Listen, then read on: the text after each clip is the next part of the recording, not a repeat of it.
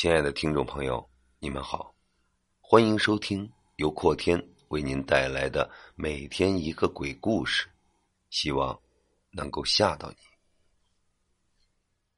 陕西关中鬼故事第二集：石膏人。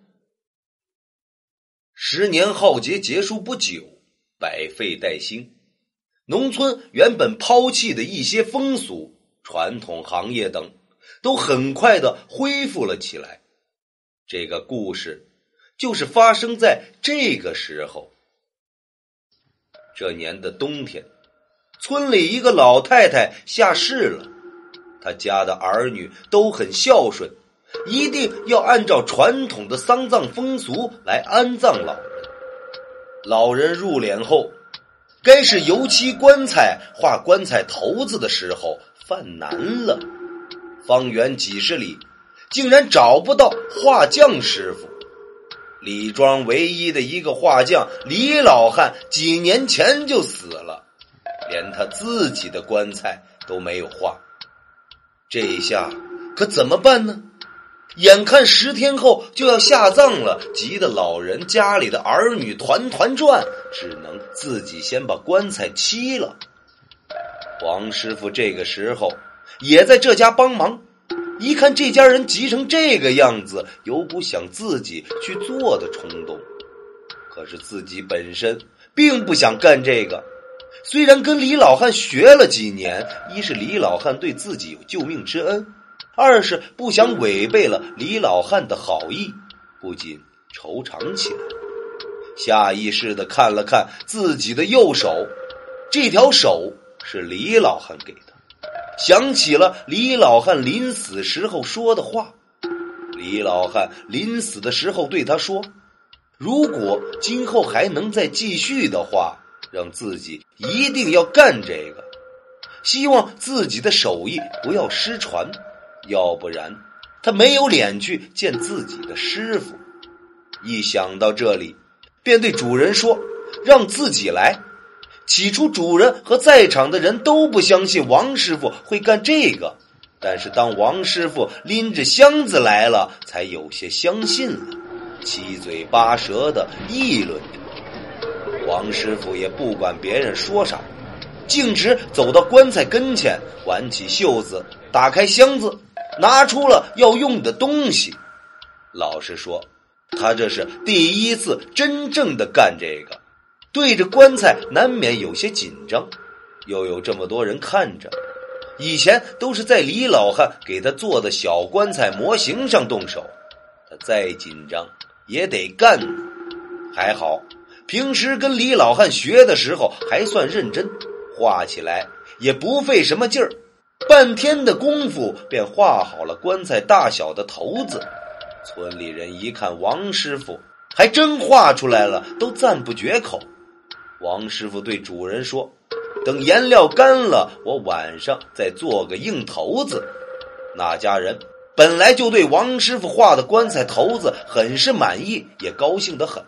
一听王师傅说要给老人做硬头子，就更高兴了。不让王师傅走，非得让他吃饱了饭、喝了酒再回去。到了晚上，王师傅干起活来，大晚上在黑漆漆的棺材跟前，着实有些让人害怕。还好那家人陪在自己的旁边，便打起精神，干到半夜才弄好。主人一看，非常的满意。又留王师傅吃了晚饭，亲自把王师傅送回了家。到了家，一进门，忽然他家的狗扑过来，对着自己的腿狂吠。王师傅被吓了一大跳，气得抬腿过去就是一脚踢了上去。狗被踢了这一脚，却还是不后退的叫个不停。王师傅气得大骂：“瞎了你的狗眼，自己人都不认识了？看来你是不想活了是吧？”又打又骂的，把狗赶到后院关了起来，洗了把脸，便脱衣上炕睡觉去了。脱了衣服，王师傅发现自己的膝盖处有个白色指甲盖大小的圆点儿，便伸手拍掉，躺在炕上想了想白天的事儿，心里还挺满足的。过了十天，那个老太太下葬了。下葬的时候，王师傅也去了。但是当他看到棺材的时候，心里有股说不出的味道，似乎自己把什么没做好。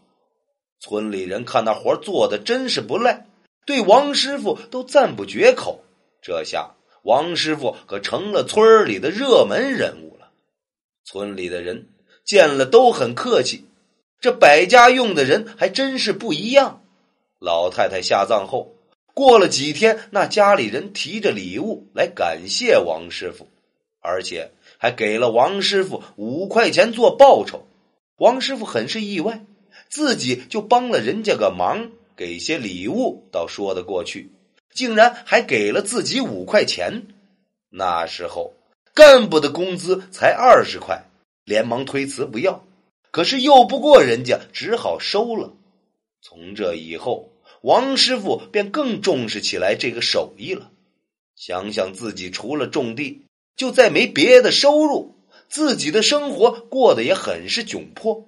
也许靠这个可以让自己生活好起来。一有空就照着那本图谱画画写写。在这之后，王师傅发现了两件怪事儿。第一件怪事就是膝盖处总有个白色的圆点大小位置都是一模一样。用手拍掉，第二天起床它又出现了，床上也干干净净的，而自己又没碰过什么石灰之类的东西，他怎么会有这个呢？再说了，大冬天穿着这么厚的棉裤，怎么可能粘到皮肤上？就算粘上，也是粘到裤子上呀，而不可能是粘到自己的膝盖上。一次两次说得过去，可是这都快一个月了，天天都有。第二件怪事就是不管自家的狗还是别人家的狗，看见了自己都想扑上来咬，气得见到狗，他就想一把捏死。看见白色的东西，心里就发毛。渐渐的，他发现。只有自己没有拍掉腿上那个白点儿的时候，狗才会冲着自己叫。前思后想，就是不明白。但是可以肯定的是，狗咬的就是那个白点儿，而不是他本人。可是这个白点，也就像普通的白灰粘到了腿上，狗怎么又会和这个过不去呢？但是这两件事儿。又有什么联系？到底是福是祸呢？王师傅决定弄明白这件事儿，他得想个办法。首先，这个白点只有晚上才会粘到自己的腿上，所以他决定等老婆回娘家，晚上不睡觉盯着腿，看看到底是怎么搞的。这几天，他老婆回娘家了，他就自己一个人睡。天一黑。打开了灯，他眼睛一眨不眨的盯着自己的腿，倒要看看这个白点到底是怎么弄到自己的腿上的。到了夜里十一点，自己困得不行，但是为了搞明白这件事洗了把脸，打起精神，继续盯着自己的腿。忽然眼前一黑，灯灭了，紧接着感觉腿上一凉，似乎有只跟老鼠一样的东西从腿上跑过。惊得王师傅赶紧跳下炕去找蜡烛，还没摸到蜡烛，灯又亮了。在刺眼的灯光下，自己的腿上赫然有个白色的圆点。很显然，这个白点就是刚才感觉像老鼠的东西留下的。但是为什么他要给自己的腿上留下这个白点呢？这代表着什么意思呀？电灯怎么会那么巧的灭了？但是从这段时间来看，他对自己也没什么恶意。他究竟是要干什么？想着想着，实在是头疼，索性不想了，睡觉。之后每天都小心翼翼的，生怕出什么事情。就这样烦躁的过了一个多月。一天上午，正在给麦地拉粪。一个多月前下葬的老太太，她儿子忽然神色慌张的来找他了。一见面就拉着他说：“赶紧去他家一趟。”一到他家里，就感觉气氛很不对劲儿。家里几个人正围着一个小孩而那小孩的神情极为诡异，看着根本就不像一个小孩倒是像一个发怒的老太太，嘴里喊着：“你都想把我累死？都都说孝顺，我看孝顺个屁！断腿儿子！”嘴里发出的声音宛如老妇一般，王师傅吓得不轻。他家人赶紧给王师傅解释：“，我家老太太回来了，声音一模一样，说他儿子的腿断了，不能给他干活。这冬天人家儿女都给自己地里拉粪呢，自己儿子腿断了，还得让他这把老骨头拉。说把你叫过来。”我们这没办法，才烦劳您过来。王师傅一听，很是纳闷谁谁腿断了？你们几个兄弟不都好好的吗？”他家人说道：“我们也很纳闷啊，我们都好好的，怎么老太太就说自己儿子的腿断了，给他拉不成上帝的粪？我们问他话，他就那几句，急死我们了。”这可上的是他自己孙子的身呐！万一有个三长两短，可叫人咋活？王师傅定了定神，说：“我来跟他说吧。”于是便对着那小孩儿：“哎，老太太，我来了，你有啥话给我说呀？”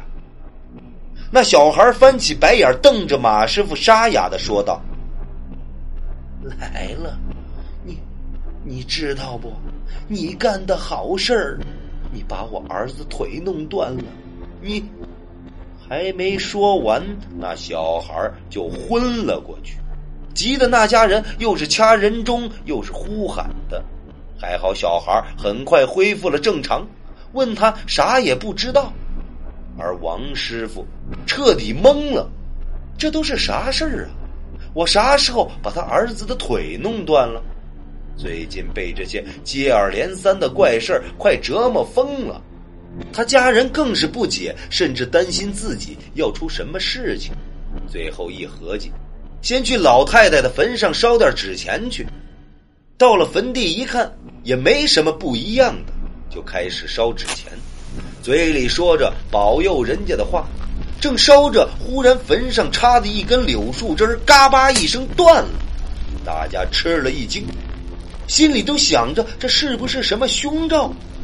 这柳树枝断了的声音，让王师傅心里一个机灵，他隐隐约约的想起来什么了，但是再仔细一想，还又没什么，只好和他们先回了家。晚上睡到炕上，眼睛一闭，耳边便浮现起一个老太婆的声音：“断腿，儿子。”是，惊得他赶紧拉开了灯，仔细再听，却什么都没有，弄得晚上也不敢睡觉了。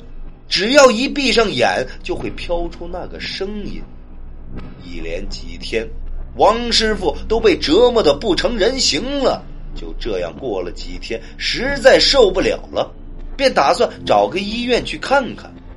刚出了村子。发现前边有个穿雪白衣服的人，矮矮的，手里拿着一个东西，一跳一跳的向自己蹦来。等走近一看，王师傅呆住了，那哪里是个什么人？分明是个假人。准确的来说，是个穿着童子衣服、手里拿着一条腿石膏的塑像。在想仔细看的时候。石膏人已经消失了，瞬间他明白了，这个人就是自己捏的石膏人，也终于明白了这一连串怪事儿的原因。原来这里有个风俗，就是老人下葬要有一对金童玉女陪葬，一般都是用纸扎成的，讲究点的就用石膏或者面粉捏，这样。在墓里放的时间就会很久，而王师傅那晚做的硬头子就有一对石膏人就在他做童子的时候，不小心弄断了童子的腿，便拿了根竹签把短腿接好。谁知道就因为这个把自己折腾成这样。王师傅赶紧重新做了一个童子，让那家人放在了坟头。果然，第二天早上，王师傅就发现自己的腿上干干净净的，再没有出现那个白点。他心里总算是放心了。那老太太的儿子一大早过来给王师傅说，他昨晚做了个梦，梦见老太太很高兴，说现在有儿子替他干活了，就让他们别操心了，说替他感谢王师傅。这件事儿让王师傅重新认识了这个世界，一般人都不信的鬼神之说，可这件事还有其他的解释吗？